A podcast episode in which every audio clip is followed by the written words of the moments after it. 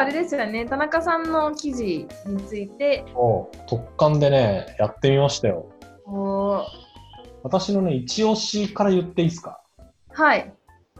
あのですね、一押しはですね、この貼ってある真ん中の、名前がないやつですか？えっ、とね、タイトル入れてないんですけど、この会社の、このね、 computational life っていう、へえ。これあの、イタリアのベンチャーなんですけど、はいはいはい。最初見たときなんか、あの、デジタルアバターの会社って書いてあったんですよ。はいはいはいはい。このパッと開いた瞬間にこう出てくるデジタルアバター、あありますよね。メディカルソリューションに書いてるじゃないですか。はい。なんのこっちゃわからんなと思ってたんですよ。うんうんうんでも、なんかよ、よくよくなんか見てみるとめっちゃ良くて、何かっていうと、その体の骨格とか、あとそのはい動脈とか静脈、まあ、その言ったらこう、血液がこう流れてるとかっていうのが全部シミュレーションができるアバターなんですって。うん。なるほど。だから例えば、こういう医療機器ですと、あの、心臓のここの、あの、動脈のここの部分に、こういうステントを入れて、ここからこんな風に薬剤を流すみたいな医療機器を考えてますと。うーんそ。こでこんな風に薬剤を投与したらどんな風に全身に巡っていくかみたいなことが、シミュレーション全部ここでできるんですって。なるほど。これ、内科的なことは難しいんですよね。例えばなんかその、どういう疾患とか、どういうアレルギーとか持ってる人がどういう反応を起きるかみたいな。あ、えっとね、それもいくつか、あの、まだやってるのが、その循環器系の疾患で、だけならしいんですよ。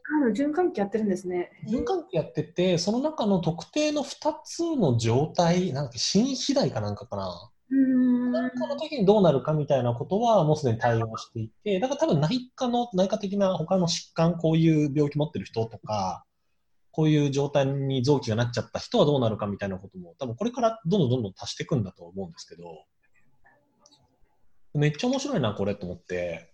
確かに。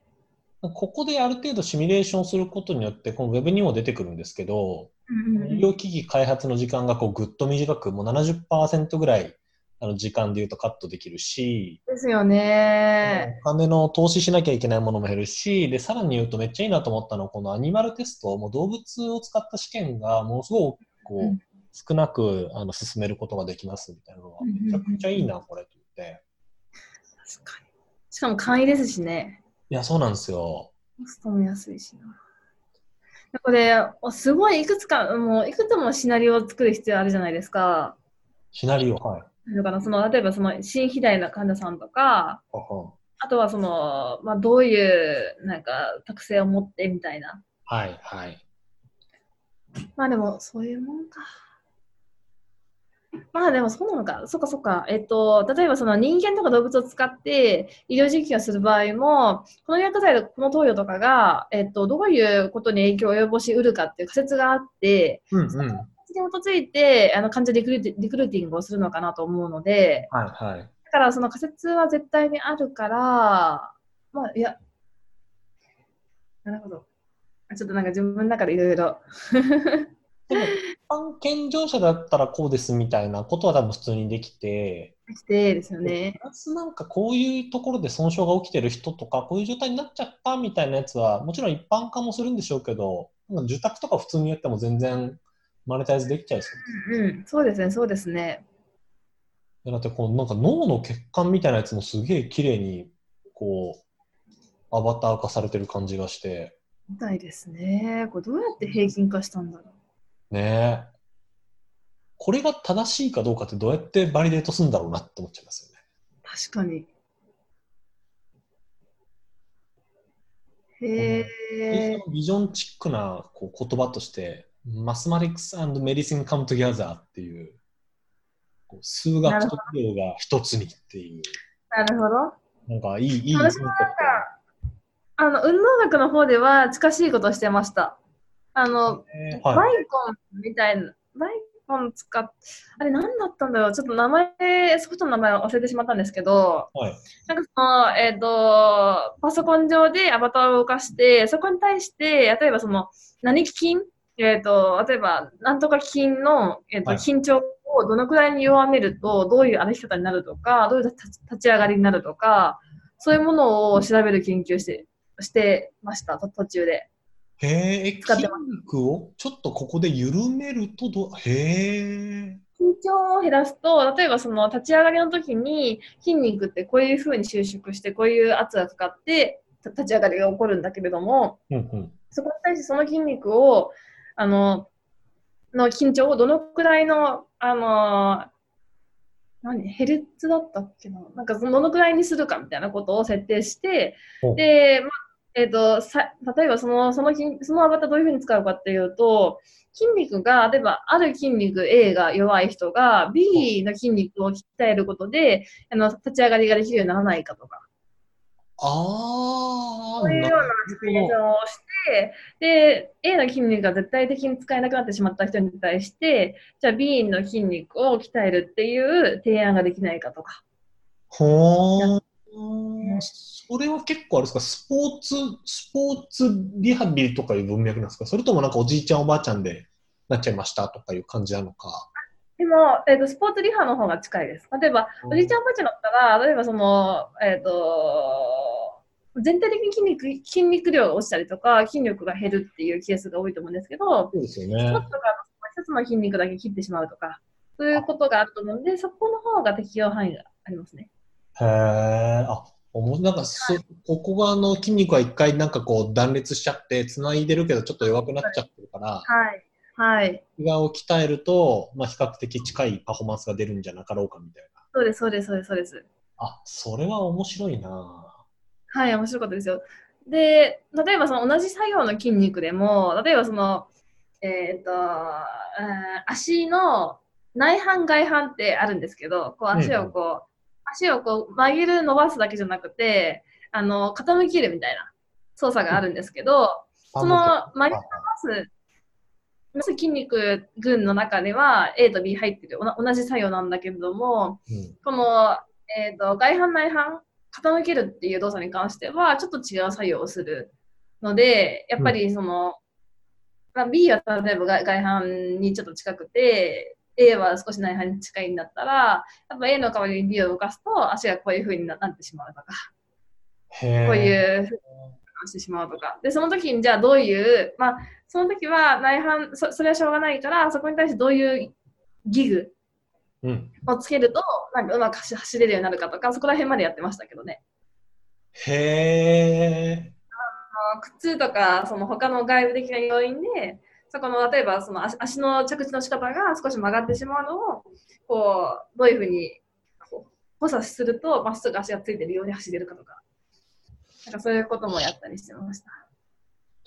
なんか病気とかって、こう、一定の、なん、まあもちろん個別性はあるんだと思うんですけど、なんとか、こう、肺がんとか胃がんとか、そういうので、こう、患者さん見つかりやすいですけど、怪我って結構様々じゃないですか。そうかですね。ここの怪我の人とここの怪我の人で、なんか、うんうんんうんなていうかどっちもやられちゃってるとか、なんか結構こう、外傷って個別性がすごい高いなと思って、はい。まあそういう時の研究とかってどうやってややるなんかやるんだろうなと、なんかよく思ってたんですよね。なるほど。多分、多分そのシミュレーションは個別性が高い、あの強いあの外傷だからこそあのうまく利用できるというか、ああ、まあ確かだにそう。からこそ使い勝手が良いっていう感じなんですよね。ああ、そうですね。自由にその緊張とかのレベル感を変えれるんで、シミュレーション可能になるっていう。なんか VR とか AR 使ってやりましょうみたいなことって、こういうなんかアバター使ってやった方が、あの、簡単だし、いろいろ変えられてよくないですかみたいなもの結構あるなと思ってて。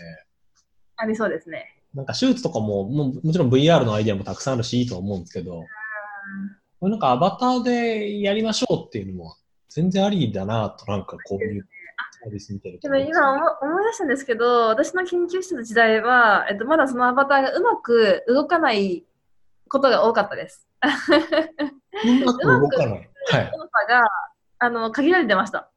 へえ。立ち上がりだけとか、ああ。立ち上がりの中でも、この角度はちょっと難しくてみたいな。だかなり集め集めることが集めることができてるその動作の範囲だとうまくいくんですけど、うん。それ以外だとうまくいってなくて、で、結局、じゃあそれ以外のところ見たいから、実際の患者さんとか、実際のスポーツ選手で撮んなきゃね、みたいな話でバイクを使ったりとかしていましたね、そういえば。なるほど。基本、基から本動作の基本の木しかできないアバターくんっていうことなんですね。そうです。しかも基本動作の中でもある角度のみみたいな。まあでもね、ないよりは、ないよりはあった方がいいってこと。何よりはいいんですよ。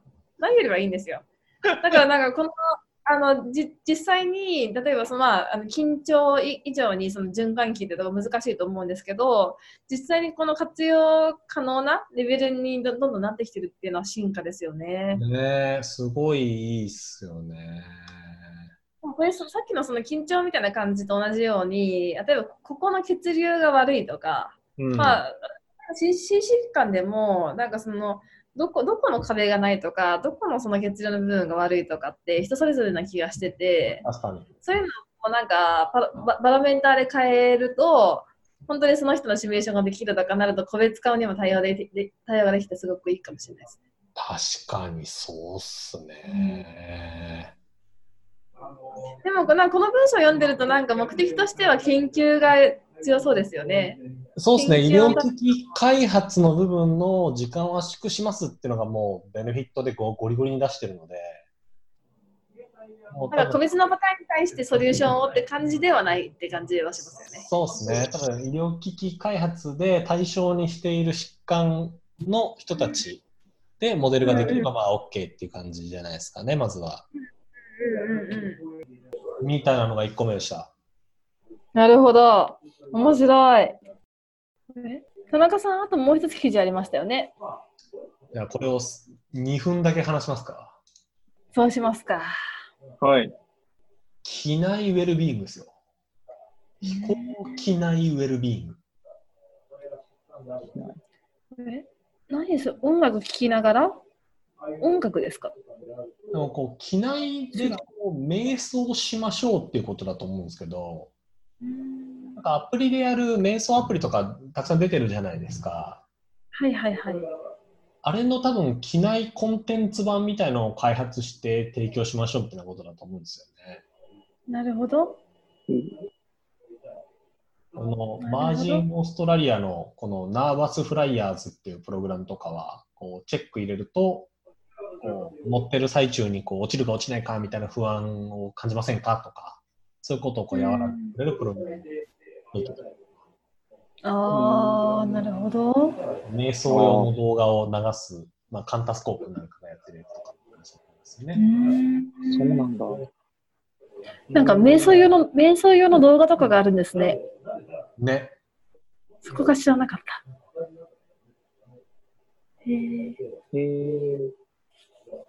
そうか、これ10人に1人以上は非常に不安に感じるんですね、飛行機に乗ると。ね。この面白いのは11%以上の利用客が乗ってる時に非常に大きな不安を感じているっていう。うんなんかみんなこう周り見ると透かした顔で乗ってるじゃないですか。ですよね。なってますね。乗り慣れてますみたいな感じで乗ってますけど、うん。10人に1人ぐらいむちゃくちゃビビってるっていう。それが結構意外ですね。意外に多いっていう。ね。子供とかだったらおじいちゃんおばあちゃんとかになるとまあ話はわかりますけど、うんうんうん。でも気持ちはわかりますね。西部でも多いでしょ、飛行機取ること。いや、多くても、やっぱり不安は不安です。やっぱり。あちょっと。でも、えっと、何回か、ちょっとその特待券でビジネスクラスとかファーストクラスに乗った、あの、ファーストクラスが空いてて、ビジネスクラスだったんですけど、そこからこう繰り上げになって、ファーストクラスに乗ったってこともあって、その時は、ま、全く不安感じなかったです。なんで？なんで？墜落リスクは同じだよ。あそうなんですけど、なんかそのフルフラットにできるじゃないですか。フルフラットにできて、もう本当に自分のベッドみたいな感じで、自分の部屋みたいな感じで過ごせるので、なんか、もうなんか自分の飛行機の上感っていうのがなくなって、全然不安なかったですね。あ、でもそれはちょっと面白いですね。なんかこう、はい。あの、落ちる落ちないとかっていう不安なのかもしれないですけど、それがファーストクラスに行くことによって運算無償する。そう。うんそう。なんか飛行機に乗ってる感がなくなるっていう。あのエコノミーのザ飛行機感っていうのはやっぱありますわね、確かにね。ザ飛行機感ありますよね。あの そう、そうなんですよ。うん。そうか。まあ、みたいな感じで今日はこんな感じですかね。はい。はい。はいありがとうございました。じゃあまた